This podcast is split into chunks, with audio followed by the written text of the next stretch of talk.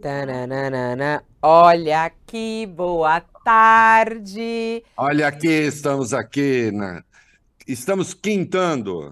É quase sexta-feira hoje. Quase dia... sexta-feira. Eu adoro Nossa, quase minha... sexta-feira. Olha, eu estou pensando aqui, hoje é quinta, eu tenho tanta coisa para fazer ainda até a noite de sexta, que ainda bem, né? ainda bem que você tem coisa para fazer. É duro não ter nada para fazer. É triste. Não é, não? E, é, e hoje cai o décimo, a primeira parcela do 13 terceiro salário, o pessoal tá feliz da vida. É, quem não ganha 13 terceiro salário vai ser convidado para tomar um chopinho. Então, fica aí ligado Isso, no teu zap, um vai que rola. Vai que rola. Reinaldo Azevedo, que honra o nosso Olha Aqui, nosso programa que está aqui bombando cada dia mais. Tá bombando? Que maravilha, que a maravilha. gente fala é que tá bombando. Bom. Se não tiver, daqui a pouco bomba. Ah, então tá bom. Ah, não tá? Você tá mentindo? Oh, não tô mentindo. Okay, Jamais vou mentir. Aí. Jamais vou mentir. Ó, é, todas as segundas, quartas e quintas-feiras nós estamos juntos Isso. no Olha Aqui. Hoje, quinta-feira, ao vivo, uma hora, dois minutos. Reinaldo Azevedo já a postos para analisar os assuntos do dia. A gente tem o cardápio para você do dia, o que, que a gente vai servir aqui no Olha Aqui de hoje. É, entre eles, é, o assunto da guerra, e acho que tem uma notícia extremamente importante que foi dada pelo próprio presidente Lula a confirmação Sim. de que há um cidadão brasileiro entre os reféns do Hamas, a gente que tem falado desse horror né, é, dos reféns que estão nas mãos do Hamas, as negociações dificílimas que, que aconteceram nos últimos tempos para a libertação dos reféns, de alguns deles, e agora tem essa informação de que há um cidadão uh, brasileiro e israelense, ele tem dupla nacionalidade, é que está nas mãos do Hamas neste momento. Então a gente vai falar sobre esse assunto. É, e vamos falar também sobre a questão da guerra, o ataque a Jerusalém, né, a reivindicação é, do ataque é, pelo Hamas, assunto também com que a gente vai tratar aqui sobre o andar dessa guerra. Olhando aqui para o nosso país, uma informação que, que hoje foi divulgada, os dados sobre segurança pública do Fórum Brasileiro de Segurança Pública, sobre o crime lá na Amazônia Legal, o crime organizado atua, atuando lá. É, e é claro que quando a gente vê os números, aquelas coisas, todo mundo fica. Ah, é importante prestar atenção nisso. É, quem são essas facções? O que está acontecendo na Amazônia Legal? Porque a gente tem lá em Dubai os líderes mundiais discutindo a questão do meio ambiente e tudo mais. E o crime organizado atuando nessa região? Tio Rei vai falar sobre esse assunto. Que mais, que mais, que mais, que mais vai aparecendo por aqui e a gente vai tratando. Então, Isso. você pode Tem a questão sugerir... da imprensa, né? Ah! Eu, eu tinha, eu, eu, eu até tinha visto é. aqui, eu falei, é, esse assunto a gente vai tratar, é óbvio que a gente vai tratar. STF diz que os jornais são responsáveis pelas declarações dos entrevistados. Qual é o impacto disso? Isso daí é um ataque à liberdade de expressão? Isso é uma ameaça ao jornalismo? Tio Rei vai responder tudo isso a partir de agora no Olha Aqui que começa nesse instante. Vamos lá, é, Reinaldo Azevedo, vamos começar com essa reportagem aqui. Embaixador do Brasil em Israel encontra a irmã de brasileiro refém do Hamas. O brasileiro Michel Nizenbal, de 59 anos, é um dos reféns mantidos pelo grupo extremista Hamas na faixa de Gaza. O embaixador do Brasil uh, de Israel recebeu a irmã dele para uma reunião. Ele fez o último contato com a família no dia 7 de outubro, dia no qual extremistas do Hamas atacaram Israel. O brasileiro estava a caminho de buscar a sua neta, que tinha dormido com, naquela noite com o pai, é, que é, eu acho que soldado, inclusive, e ele estava justamente indo lá buscar a neta. O próprio presidente Lula falou sobre esse brasileiro. Vamos ouvir. A segunda coisa é de agradecimento ao Catar, porque o Catar teve um papel importante para a liberação dos brasileiros que estavam na faixa de Gaza. Ainda tem mais brasileiros lá ainda, na liberação de um refém, sabe, que ainda pode ser liberado por esses dias. E eu vim agradecer a ele.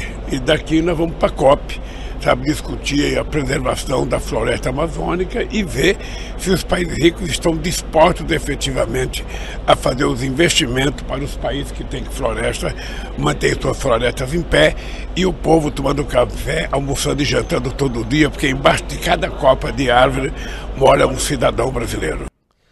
Vamos lá, Reinaldo. É, essa informação de que há um brasileiro entre os reféns, o que, que muda nas negociações do Brasil é, para salvar, ajudar os brasileiros? Será que o Brasil pode ter algum, algum contato maior para conseguir libertar esse brasileiro?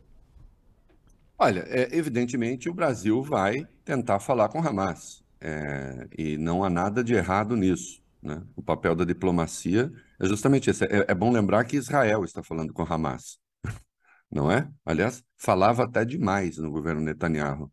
Essa é que é a verdade, né?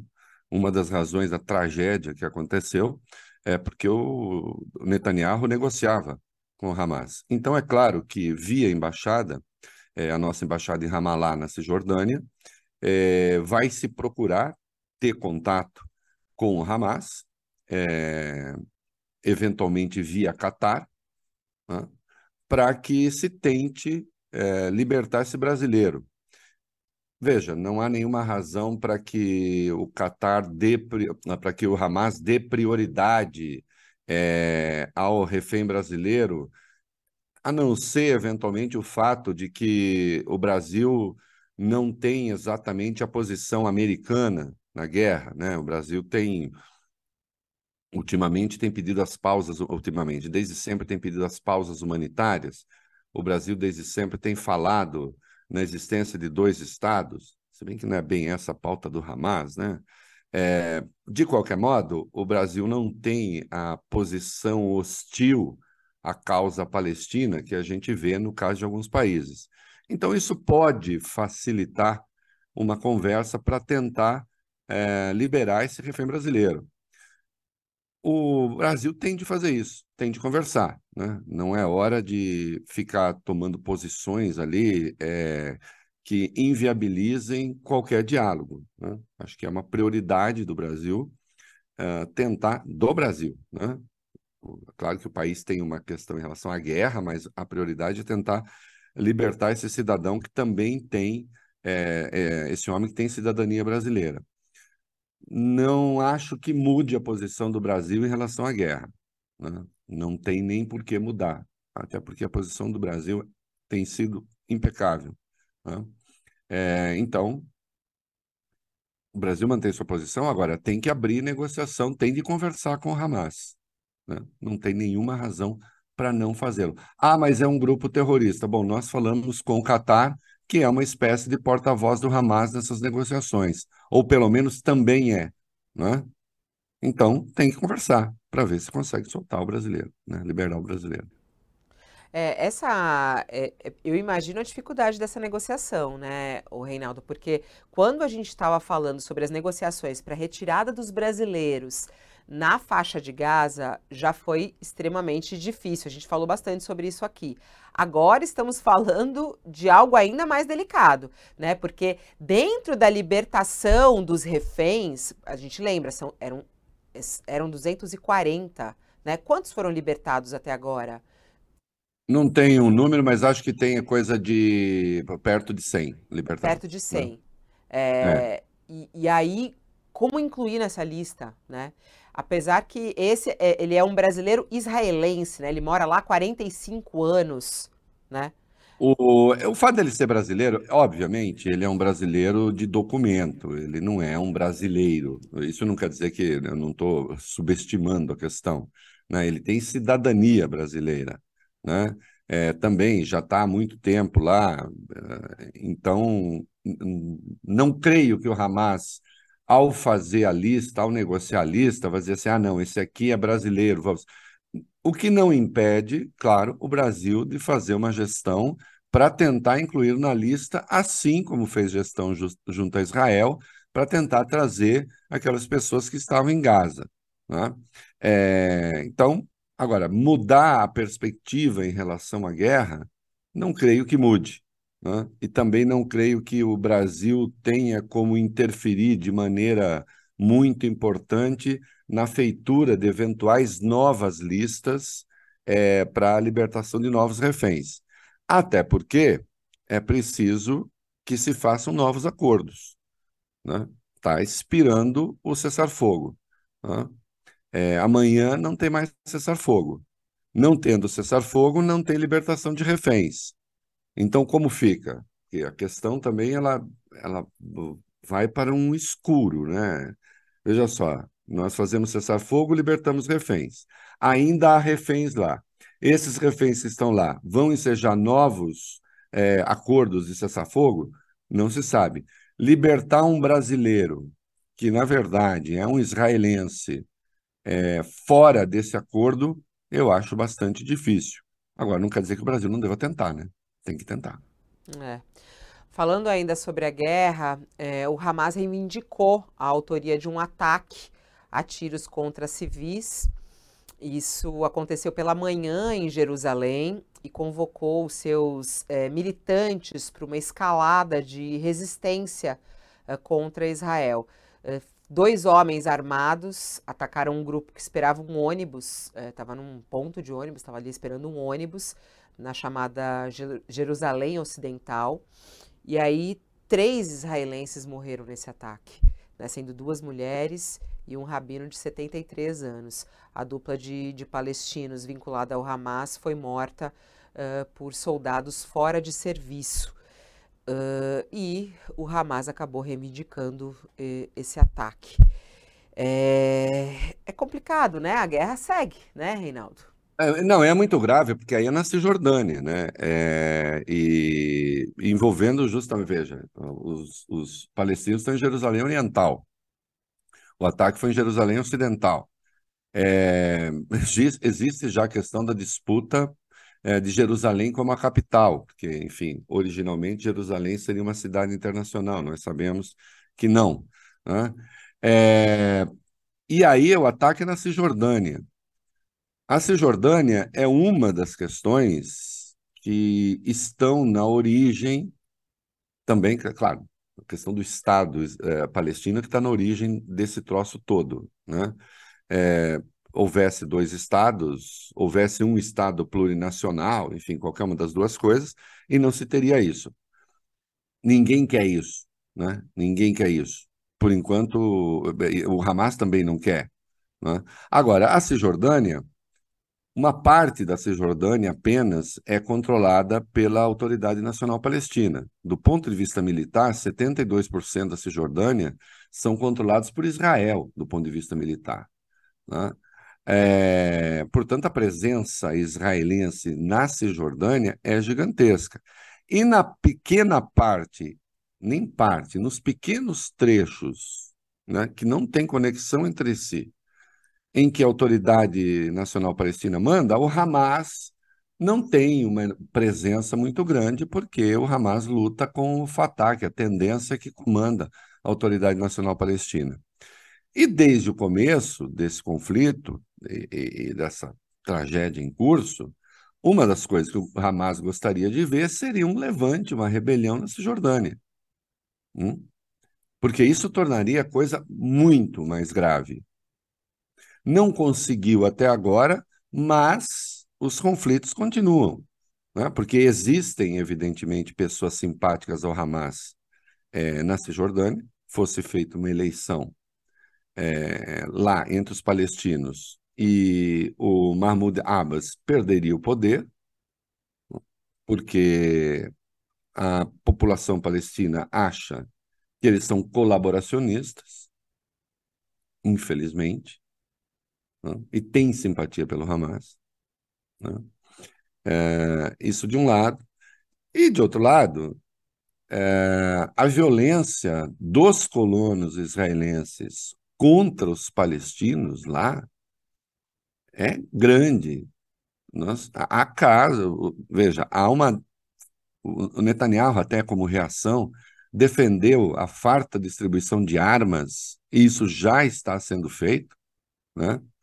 E milícias de colonos têm atacado palestinos que estão sendo obrigados a deixar as suas casas, em razão da atuação dessas milícias.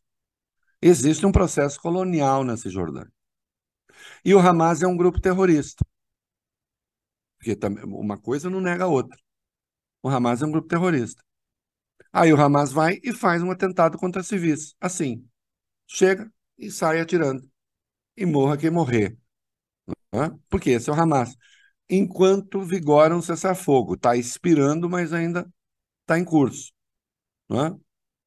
Porque, por sua vez, acusa Israel de ter matado palestinos também em Gaza durante o cessar-fogo, alguns que estavam tentando voltar para casa, no norte de Gaza. Aí diz: não, a guerra não acabou, vai lá e mata. Né? Não, não é, de fato, é uma situação muito complicada. É claro que é, um atentado na vigência de um cessar-fogo não é coisa de quem quer a paz exatamente. E nem é um sinal de que se possa chegar a algum acordo daqui a pouco. E não dá para fazer de conta que aquele atentado não aconteceu naquele lugar. Que lugar é esse? É a Cisjordânia. O que acontece na Cisjordânia? Acontece na Cisjordânia um processo de colonização que é ilegal, que não é reconhecido pelo resto do mundo e que, no entanto, está em curso, se expande, com Netanyahu incentivando a luta armada na Cisjordânia.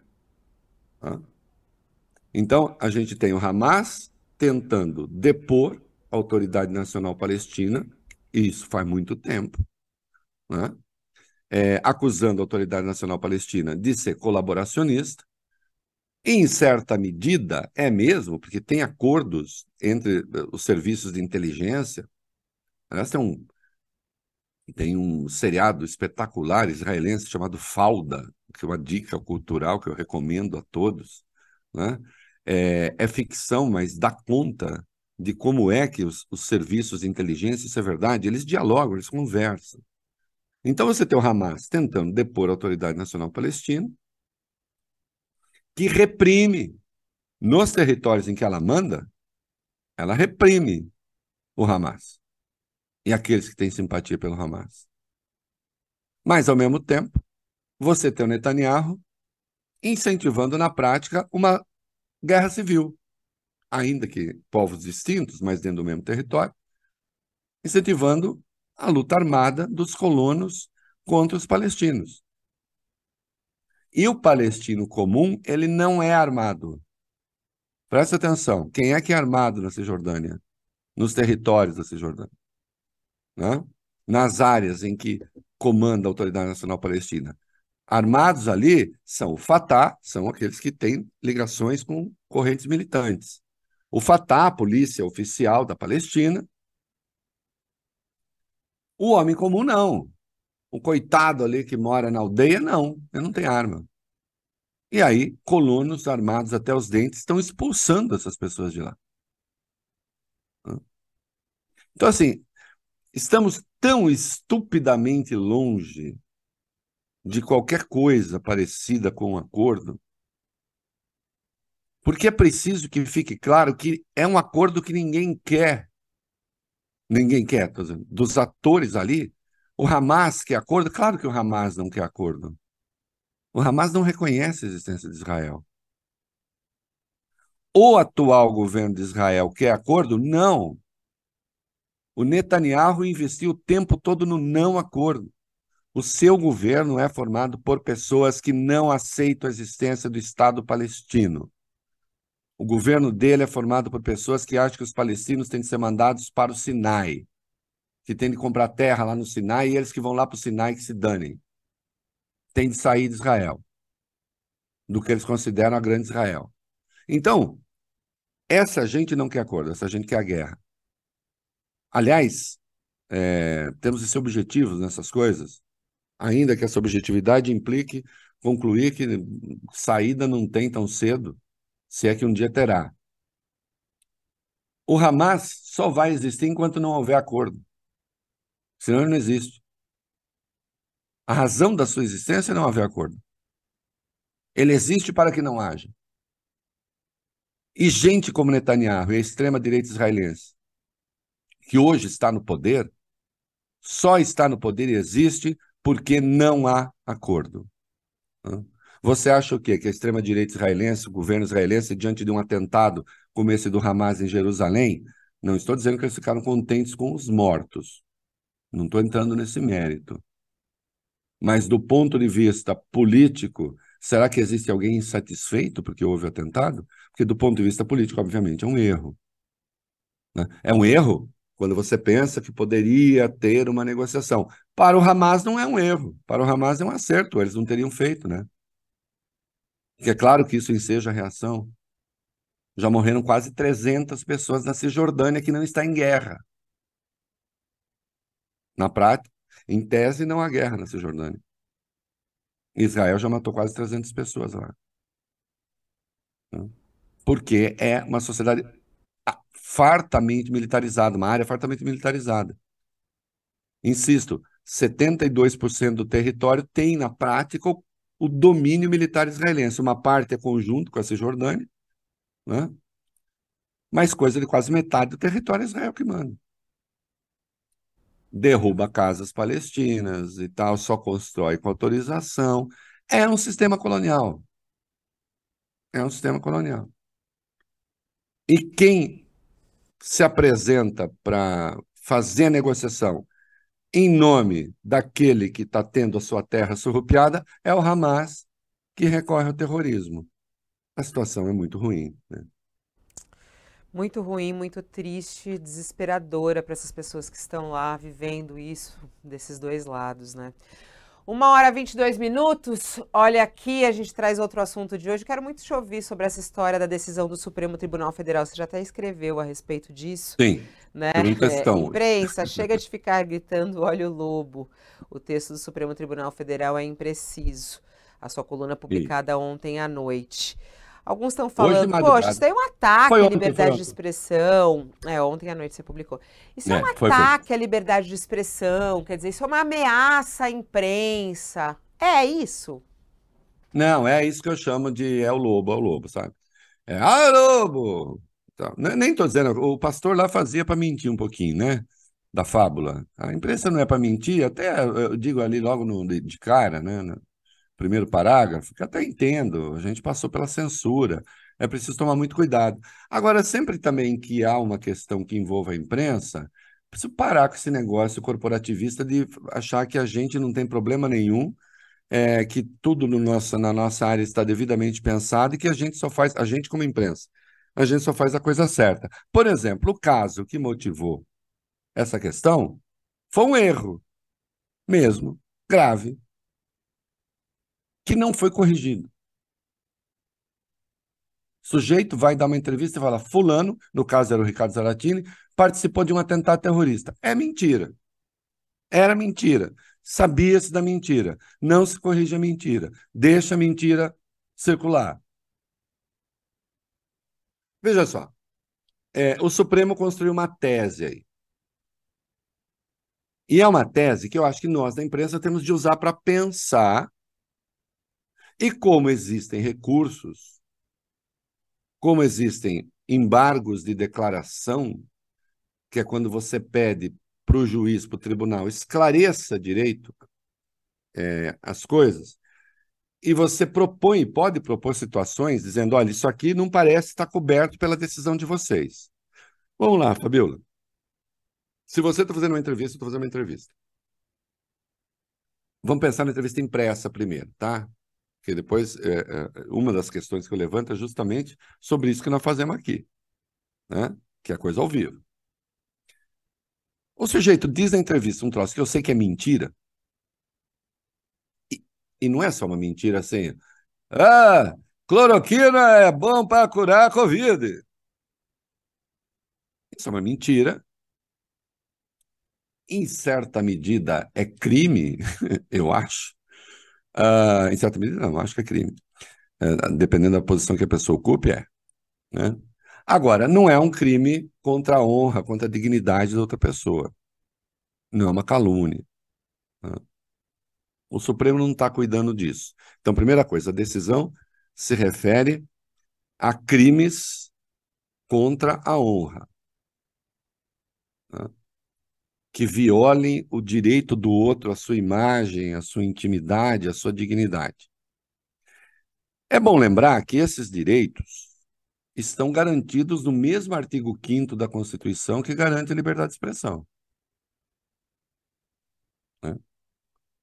Mesmo artigo 5 que é a cláusula pétrea. Está entre os direitos fundamentais. E depois a Constituição garante também a não censura no artigo 220. Então, o direito à intimidade, à personalidade, à integridade da sua imagem, é, esse direito está lá. A gente não pode abrir mão dele também. Então, se você sabe que a mentira está sendo contada, e, no entanto, se publica essa mentira, que ah, não tenho nada com isso. Fulano é estuprador, disse Ciclano. Pode? E eu vou lá e meto na manchete? E aí digo assim: o outro que se vire. Não é problema meu. Meu problema aqui é dizer o que as pessoas estão dizendo. Então é preciso pensar essas circunstâncias. Né? É, aí, qual foi a tese construída? Se havia evidência de falsidade daquilo que está sendo dito, e se a imprensa não toma o dever do cuidado, então esse veículo pode responder. É, pode ser responsabilizado na área civil, ou a responsabilização civil, pagamento de multa. Mas tem essas condicionantes aqui. Tem de se saber que é flagrantemente mentiroso o que está sendo dito e não se tomar o dever do cuidado. Eu tenho algumas dúvidas. Por exemplo, o que é o dever do cuidado? O dever do cuidado é: eu estou fazendo entrevista, você está me entrevistando, eu sou um político, faço, lanço uma calúnia contra o meu adversário. Né? Que tem que ser crimes aí, os crimes, na verdade, crimes contra a honra, contra a dignidade pessoal. O que é o dever do cuidado? É você publicar o que ele disse e no próprio texto dizer fulano está mentindo. Isso não aconteceu. Isso não é verdade, não há evidência disso. Ou não publicar. Isso, isso, isso é quando é impresso, né? Agora, o ao vivo que é a grande isso. questão. Mas né? mesmo quando é impresso. É, veja, se eu tenho um político capaz de contar uma mentira grotesca sobre outra pessoa, o fato dele ser um mentiroso compulsivo também é notícia. Se eu tiro a notícia dele, eu viro editor, eu viro uma espécie de assessor de imprensa dele. E o meu trabalho é ser jornalista, não é assessor de imprensa de ninguém. Então, assim, o que é o dever do cuidado? Aí o dever do cuidado, acho, deveria ser, não, você tem que publicar o desmentido junto, ou, se na hora você não sabe, publica logo em seguida, corrige. No caso, aí vamos falar, vamos é. falar nós, de nós. Do ao né? vivo, não, eu, eu acho que dá até para pegar vivo. como exemplo os dois grandes personagens políticos do nosso país nesse momento. Lula e Bolsonaro, por exemplo. Isso. Não sei quantas entrevistas que eu fiz nos últimos tempos, que aí você entrevista de um lado e de outro, e aí vem frases. Ele é um corrupto, né? É, de, deveria ser é um preso. contra a dignidade. É um isso. ladrão. Isso, isso de um lado e de outro, né? É, e aí, na hora, o, o que, que é feito? É, impre... o veículo que está colocando essa pessoa ao vivo pode ser punido, segundo essa decisão então, do Supremo? É preciso, é preciso, é preciso, é isso que eu falei. É, eu acho que a questão existe, por isso que eu estou falando, vamos parar com esse negócio, olha o lobo. Porque eu, quando você começa a olhar o lobo, você não quer pensar nada. Você fala, tá tudo bem, nós não cometemos erro. Cometemos. Cometemos. Então, vamos, vamos, vamos partir do princípio? Cometemos como imprensa. Então precisa parar com esse negócio. Ah, não, tudo que a gente faz está tudo certo. Não é verdade. Tem coisa ali que não deveria ser feita. Não vou entrar ainda, senão tem que agora, não, né? É... Agora, é preciso levar circunstâncias objetivas para o Supremo. Então, na entrevista ao vivo, e se o sujeito diz, fulano fez tal coisa, eu estou entrevistando. Eu não tenho certeza se fez ou não fez. O que, que eu vou falar? Eu estou fazendo entrevista e é mentira? Não, mentira. Né? É, ele fala, eu digo para a edição, ó, oh, depois a gente corta, tira isso aqui, que isso aqui não é verdade. Porque as mentiras também são reveladoras. É uma coisa muito delicada. Então, eu diria, vai ter de construir uma outra tese, porque é preciso, eu acho que, é, eu, eu diria assim, o veículo tem de ter, né, está sujeito à responsabilização civil, caso se evidencie, nós vimos isso durante o golpe agora, a tentativa de golpe, em 8 de janeiro. Não vou entrar no mérito. Havia ou não havia veículos que estavam incentivando o ataque? Eu acho que havia. Acho que havia. Então é preciso que se veja cada caso. Né? É, eu acho que a responsabilização civil ela não pode ser excluída, e já não é, porque veja só, existe a chance da responsabilização civil já hoje da imprensa. Aliás, quando começou o debate da responsabilização civil das redes sociais, e eu sou favorável à responsabilização civil das redes sociais, né? eu lembrei que nós da imprensa, para nós isso já existe. Já existe. Como não? Muitas vezes o veículo, em ações é, criminais, ele é, ele, ele, ele é solidário. Ele também ele está lá, ele está sendo processado junto. Mas aí eu acho que tem que ficar evidente a conivência. Tem que ter um processo. Tem que ter o devido processo legal. E tem de ficar evidente a conivência do veículo com a mentira que foi divulgada. Entende? A simples divulgação precisa tomar cuidado, claro que precisa tomar cuidado. Né? É...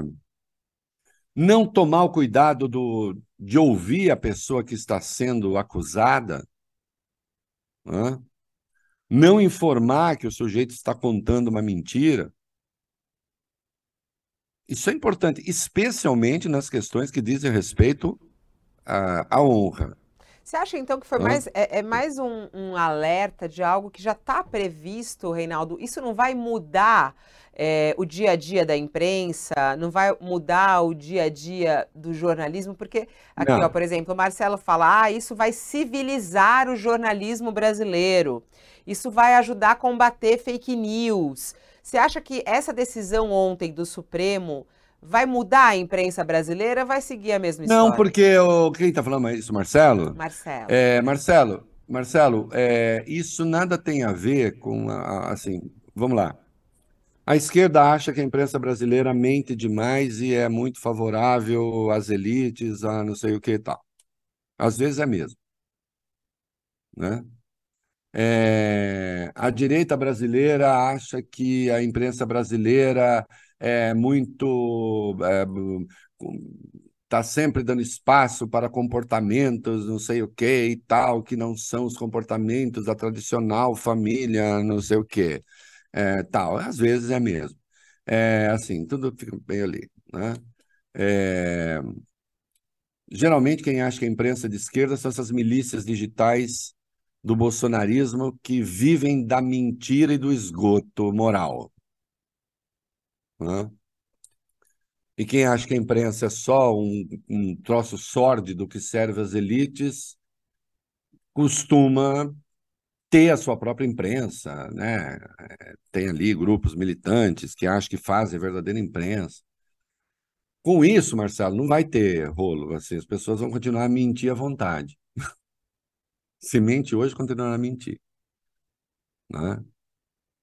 Tá se falando a decisão diz respeito exclusivamente a entrevistas em que o entrevistado mente, atacando a honra de terceiros, e o veículo não faz nada. Ele não atua. Ele deixa acontecer. Hum? Que foi o caso específico envolvendo o Diário de Pernambuco. Né? Eu tenho minhas dúvidas, aliás, não tenho dúvida, eu tenho certeza. Eu acho assim, conforme escrevi hoje, eu acho que nós temos a oportunidade de pensar sobre o nosso trabalho também. Eu tenho minhas dúvidas se o caso que gerou esse julgamento que tem repercussão geral é um caso de repercussão geral. Quantas. Vamos lá. Eu, eu lhe pergunto: que notícia você tem de uma entrevista veiculada por um grande, por um veículo de comunicação que causou um grande prejuízo à pessoa? Tanto é isso não é frequente, tanto é que esse caso aqui é da década de 90. Isso não é assim tão comum. Né? É... Hoje, veículos de comunicação grandes têm sistemas de checagem para saber se as coisas aconteceram, não aconteceram. Né? Não é assim tão comum o sujeito chegar e dar uma entrevista e, portanto, quando há uma ofensa à honra, seja A ofendendo B, B ofendendo A, os veículos tomam o cuidado de ouvir o que a pessoa tem a dizer, né? Eu não sei se o Supremo tinha. Assim, eu não acho, insisto, a, a, eu não acho que a tese seja, oh meu Deus, ameaça a liberdade de imprensa, como a extrema-direita está fazendo. Inclusive a extrema-direita que saltou o muro e foi parar hoje na grande imprensa, porque tem, ou na outrora grande imprensa. Está meio cheio. Né? Ali, aqui, ali, tá, tem. Né? E como tal, está pouco preocupado com os fatos, está preocupado em inflamar a sociedade. Né? Então, não acho que o texto seja nada muito assim grave. Agora, é preciso que os veículos, que, que os órgãos é, que representam as empresas de comunicação, que representam os jornalistas, perguntem, para, coloquem essas questões práticas para o Supremo. E nós vamos ver que quando o Supremo responder, vai sobrar uma coisica de nada, de possibilidade de haver responsabilização civil. Né? E eu acho que talvez não fosse o caso de ter tese nenhuma a respeito, até porque eu insisto. Já hoje, a responsabilização civil é possível caso fique evidente que o veículo colaborou, de alguma forma, com, é, não a mentira, mas com agressão à honra de terceiros.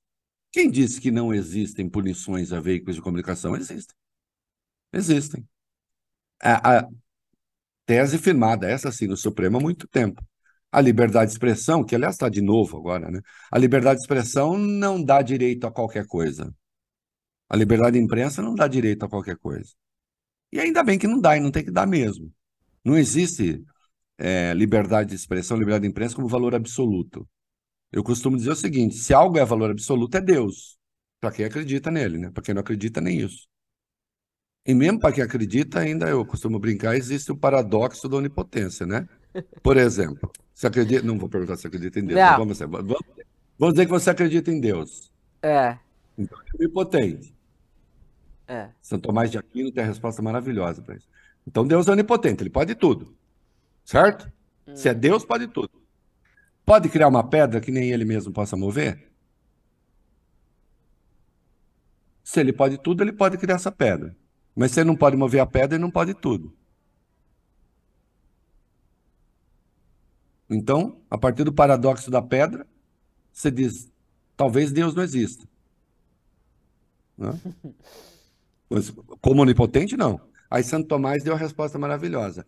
Deus é onipotente para as causas possíveis. Impossíveis é impossível. As impossíveis não. É impossível. Então, assim, é, é. se a liberdade de expressão de opinião de, de, de imprensa pudesse tudo, seria o verdadeiro Deus. Né? Poderia, ao mesmo tempo, criar uma pedra que ele não possa carregar e carregar a pedra que ele criou que ele não poderia carregar e, portanto, isso não existe. Né? O... Então, tem que ver vis-à-vis -vis outros poderes. Não? Como síntese, ah, Reinaldo enrolou pra caramba. Não, como síntese é o seguinte: não há nenhuma grande ameaça à liberdade de imprensa. Eu e a Fabiola vamos ser presos amanhã, porque não, não, as empresas vão à falência de tanto pagar multa. Tudo isso é papo furado da direita que quer inflamar a sociedade. E, ao mesmo tempo, será que o Supremo precisava, precisava disso agora? Né? Eu acho que não. Acho que não. E acho que a tese a que chegaram está muito fraca, como eu coloco ali no meu texto, imprecisa. Que tem todas essas situações é, em que faz o quê? Só para encerrar, imagina debate eleitoral. O UOL vai fazer um debate eleitoral. Tá? Ou então, em vez de debate eleitoral, entrevista eleitoral.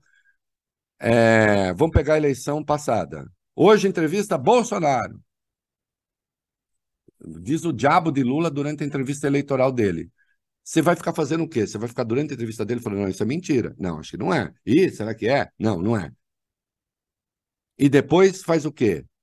Corta a entrevista dele e tira as mentiras que ele contou, a mesma coisa que fosse em relação a Lula. Mas quando você, você faz isso, você está tá falando você não está maculando é... o próprio jornalismo? Tem, você sabe, muita gente levantou aqui a questão do próprio Bolsonaro, né? Porque uh, a questão é uh, as, as, declarações dele, né? O pessoal falando até no discurso da ONU, uh, trazendo informações erradas, né? Mentiras. Não, isso não tem nada a ver com essa decisão. Pelo amor de Deus, gente. Não tem nada a ver com essa decisão. E, e nada, de... zero. Zero. E, então, e Pode as pessoas estão confundindo tudo. Não, é... mentira sobre cloroquina, mentira sobre desmatamento, mentira. Pode contar as mentiras mais é cabeludas. Sobre a honra que, que foca. É quando você tem um entrevistado, decisão muito restrita.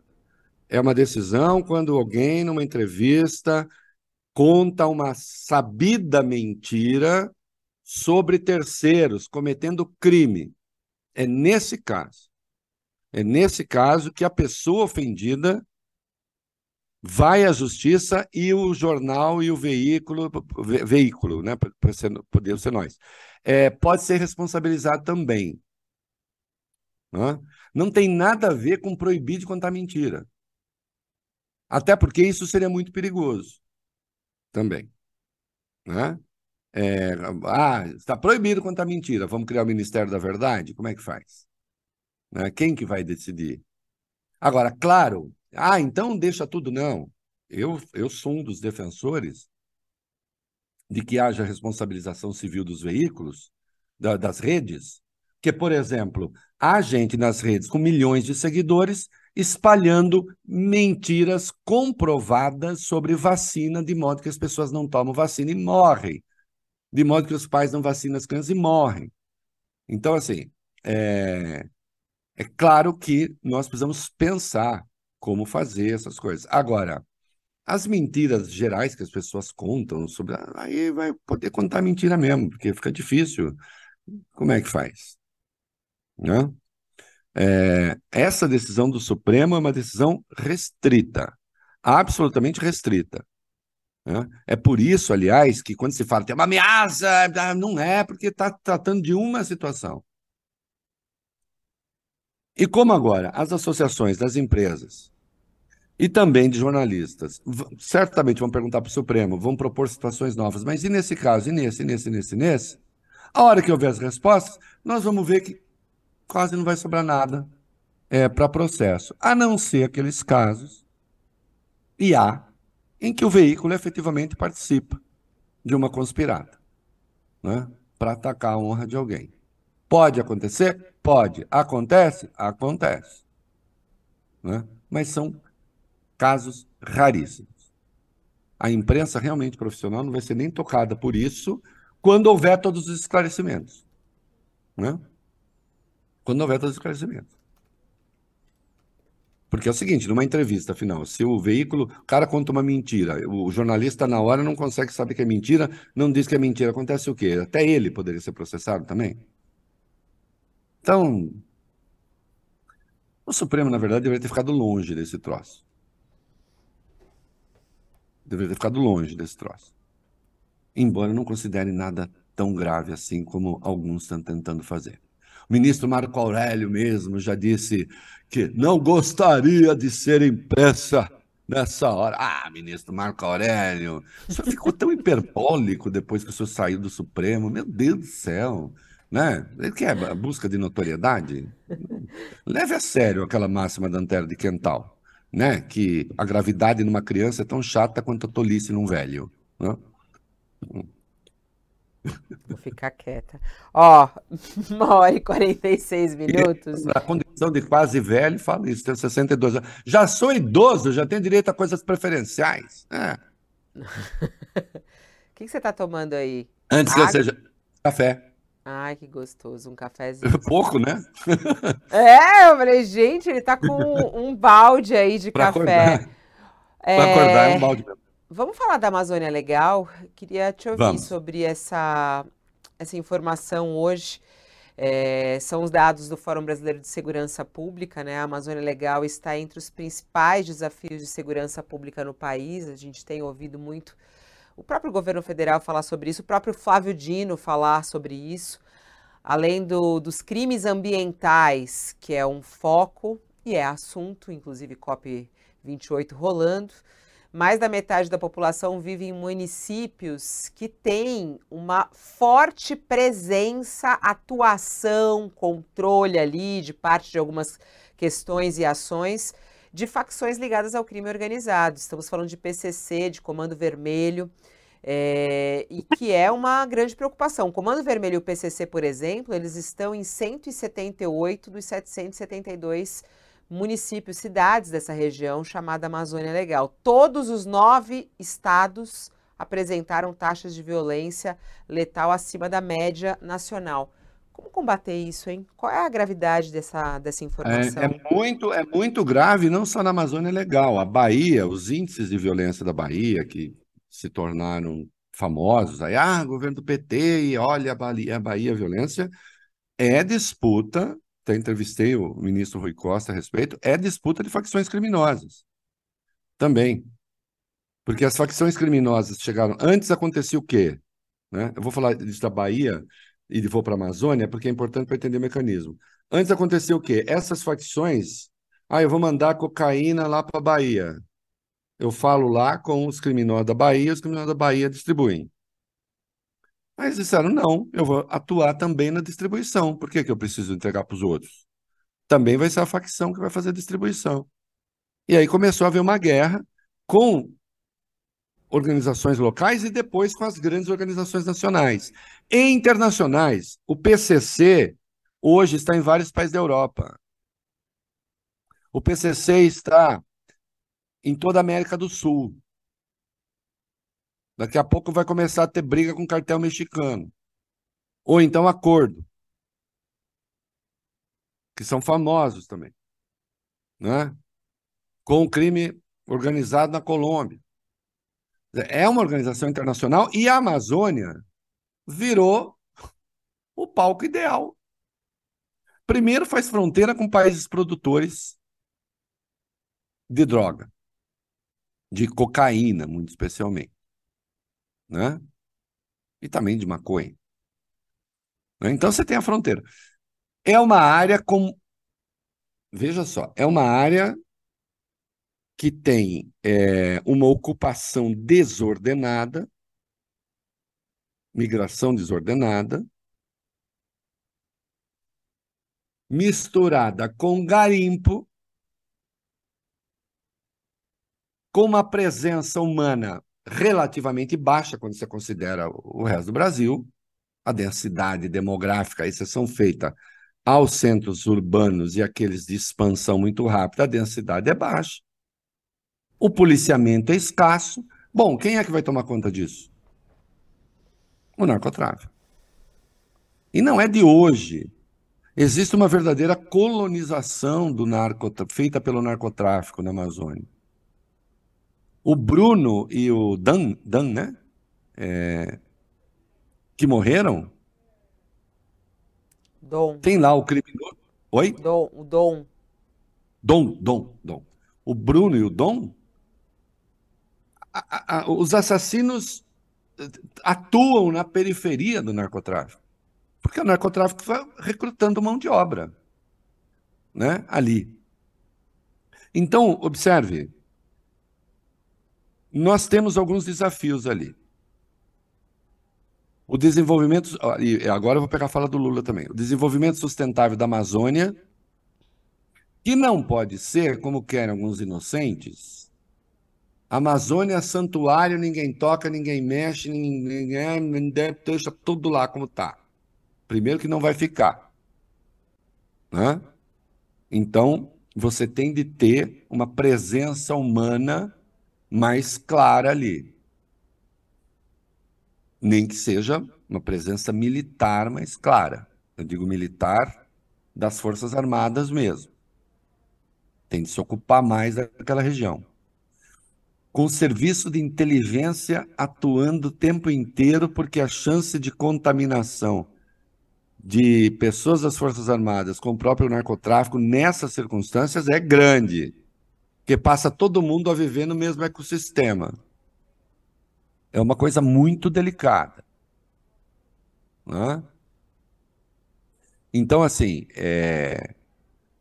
tem de pensar nisso. Aí diz o Lula: atrás de cada árvore tem ser humano. Então não pode ter também essa ideia do preservacionismo intocável. Não, tem que ter atividade econômica, onde puder ter atividade econômica as reservas indígenas têm de ser efetivamente protegidas, o que hoje não são, porque não dá, porque não tem dinheiro, não tem mão de obra. É preciso ter recursos e muito para que a gente possa, como país, fazer a segurança desses lugares. Né? É, e aí, sim, a partir do momento que você tomar conta da floresta, que é onde eles estão escondidos e a área que eles usam para o seu trabalho, isso tende também a se estender ao controle dos municípios. Tá? Porque esses municípios se tornaram, há alguns que têm, o Brasil tem 23,4 mortes por 100 mil habitantes, tem cidades que têm 50. É o dobro de mortos. E cidades pequenas, ou seja, não é um caso de violência urbana, é um caso de confronto de traficantes, de facções criminosas. Né? E é por isso que eu acho que o Brasil, e temos a chance, e há a chance com o governo Lula, tem de criar o, Ministério da Segurança Pública. Né? Há há gente falando, ah, mas se cria o Ministério da Segurança Pública, aí se torna o responsável por. Não, mas tem de ser o responsável, tem que entrar em articulação com os governadores,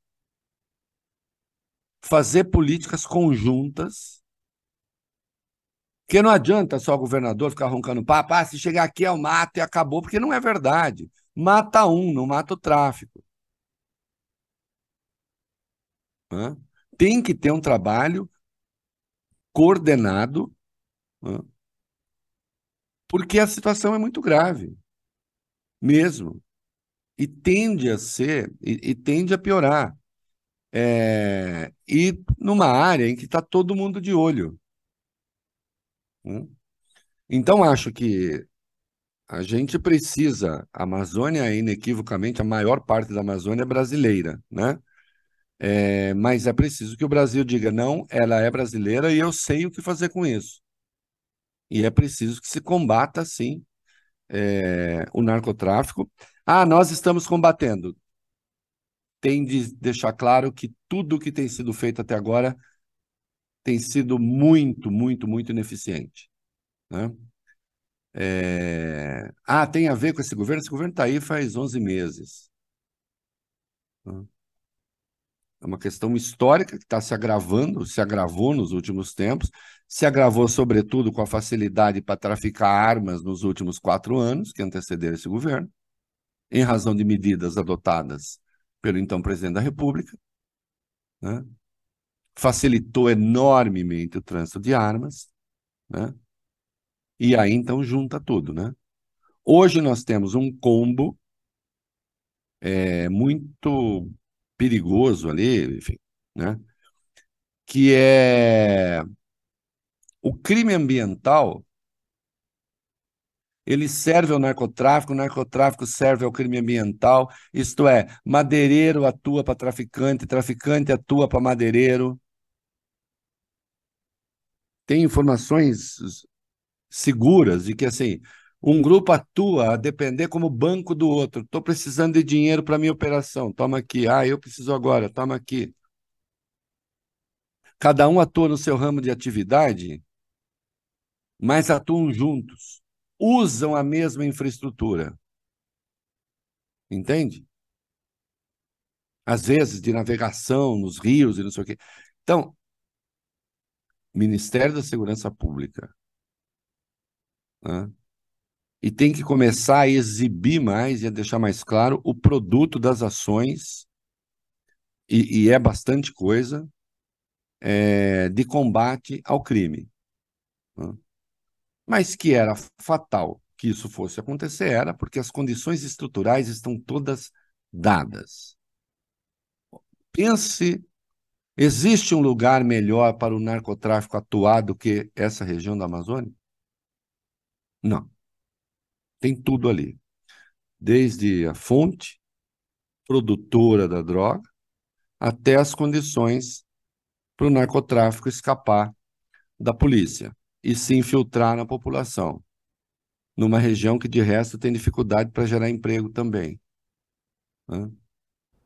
Então, sim, é muito sério é muito sério e tem de o governo tem que ter clareza disso. Não estou jogando a responsabilidade, insisto, é, mas o governo tem que ter clareza. Eu não eu não tenho nenhuma dúvida sobre a necessidade de ter um Ministério da Segurança Pública. De verdade, eficaz.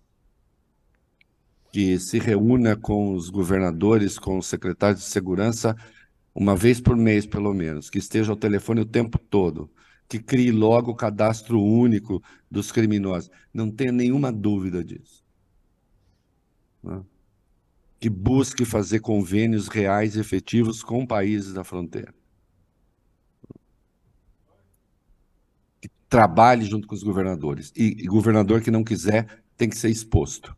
Tá? Fulano não está colaborando. É.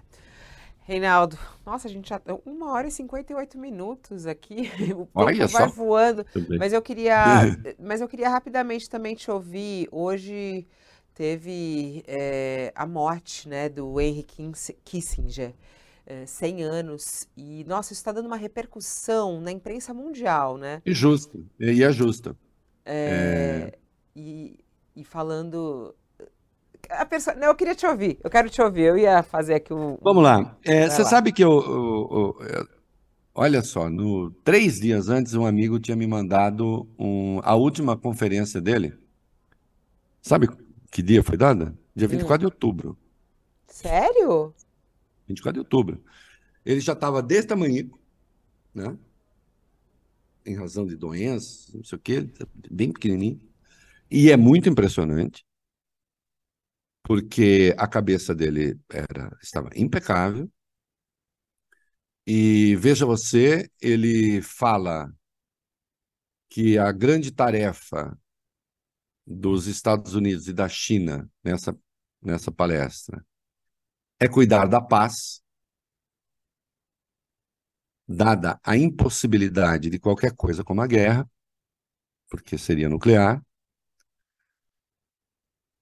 fala sobre Taiwan,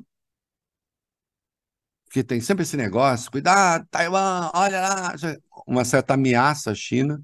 Em última, em síntese, ele diz: Taiwan é da China e se ninguém tentar criar caso, continua da China e a China não vai ocupar Taiwan, vai deixar Taiwan lá, desde que fique claro que é da China.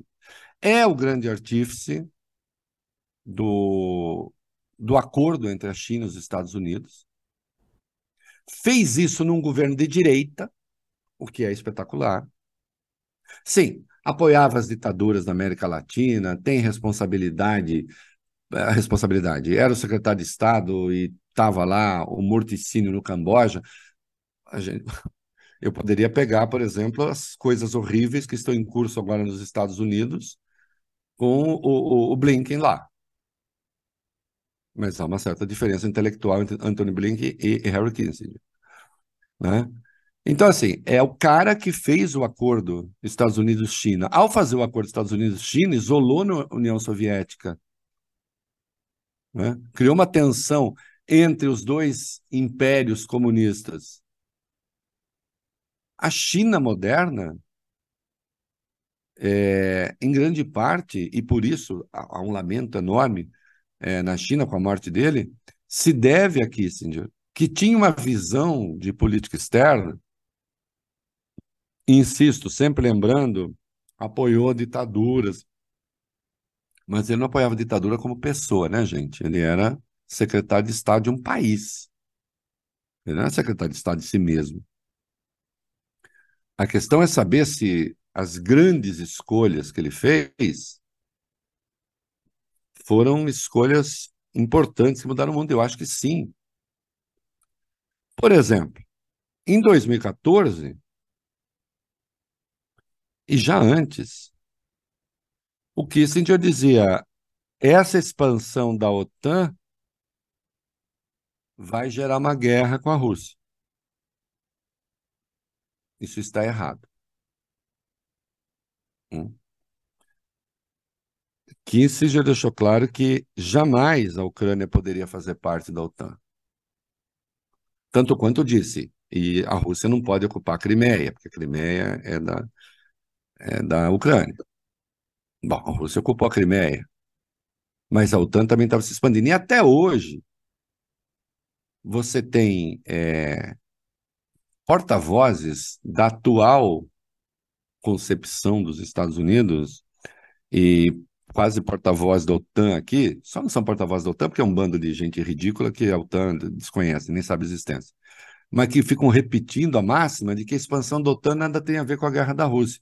E quando você fala isso, fica parecendo que você está justificando a invasão da Ucrânia. Eu não estou justificando a invasão da Ucrânia. Eu estou lembrando de um cara, do Harry Kissinger, que disse lá atrás: isso não vai dar certo. Porque a Ucrânia é um espaço da existência política da Rússia. Ela é autônoma, é um país autônomo, mas é,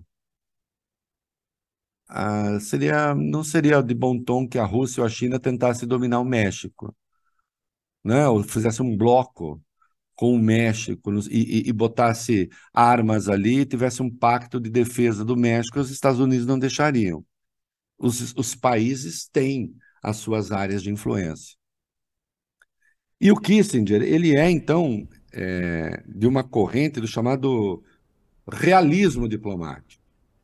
Né? Você não tem que levar a democracia para os outros. Hã? Você tem que... Ah, não, sabe o que, que é? Nós agora, bom, tem de é, ter noção de que determinados países existem, que há riscos efetivos e que é preciso tentar construir situações que evitem a guerra. Hoje, né, com esses idealistas que estão aí, com esse negócio de vamos levar a liberdade para não sei onde da política americana, é, o que você tem efetivamente é risco de conflito à vera, né? Um conflito sério. Quando se sabe, e isso, é, e isso tem uma coisa no Kissinger, né? Ter, ter, ter pragmatismo.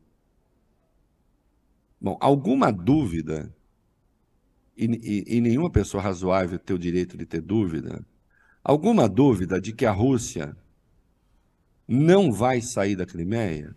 Não há nenhuma. Alguma dúvida de que dificilmente, aliás, há alguma, pequenininha, mas eu não tenho, não vai sair nem do leste da Ucrânia. Ah, se não sair, a gente faz sair. Como? O arsenal nuclear da Rússia é maior do que o dos Estados Unidos. Então, lá, desde lá de trás, alertava Kissinger, é, a política de expansão da OTAN tem que ser outra. Eu falo disso porque ele tinha, ele conseguia enxergar antes os grandes lances. Foi o último grande da diplomacia mundial que morre agora, né? É,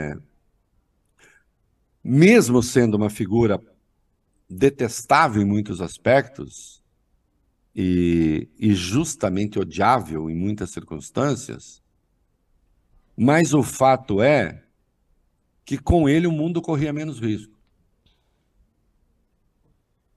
do que hoje com alguns bobalhões que andam por aí. Né? Morreu um grande da diplomacia mundial e do, e, e do realismo político. Né? E do realismo político. É tá aí, tá aí. Um perfil interessante. Tem tantos aí à sua disposição. Esse é o de Reinaldo Azevedo. Muito bom. Olha aqui, Reinaldo. Acabou o nosso hum. programa. Hum. A gente agora se encontra Acabou. na segunda-feira. Segunda-feira estaremos de volta aqui. É isso aí. Uma honra. Um tá bom, bom, final de semana para você. Bom, obrigado, querida. Beijo para você, para Lília. Beijo. Muito Tchau. bom. Até. Assim a gente termina nosso Olha Aqui de hoje com Reinaldo Azevedo. Você pode voltar, assistir. Daqui a pouquinho tem os trechos disponíveis também, os textos também que ficam disponíveis na página do UOL. E não esqueça, tem coluna do, também do Reinaldo é, na página do UOL para que você também possa ler Reinaldo Azevedo, o texto dele muito bom a respeito dessa decisão do Supremo Tribunal Federal em relação à imprensa. Assunto está todo mundo comentando ainda aqui. Obrigada pela sua audiência, pela sua companhia nessa quase sexta-feira. Eu volto amanhã com o nosso All News às 10 horas da manhã. O Olha Aqui volta na segunda-feira, a uma hora da tarde. Reinaldo Azevedo ao vivo para você com análise. Uma boa tarde.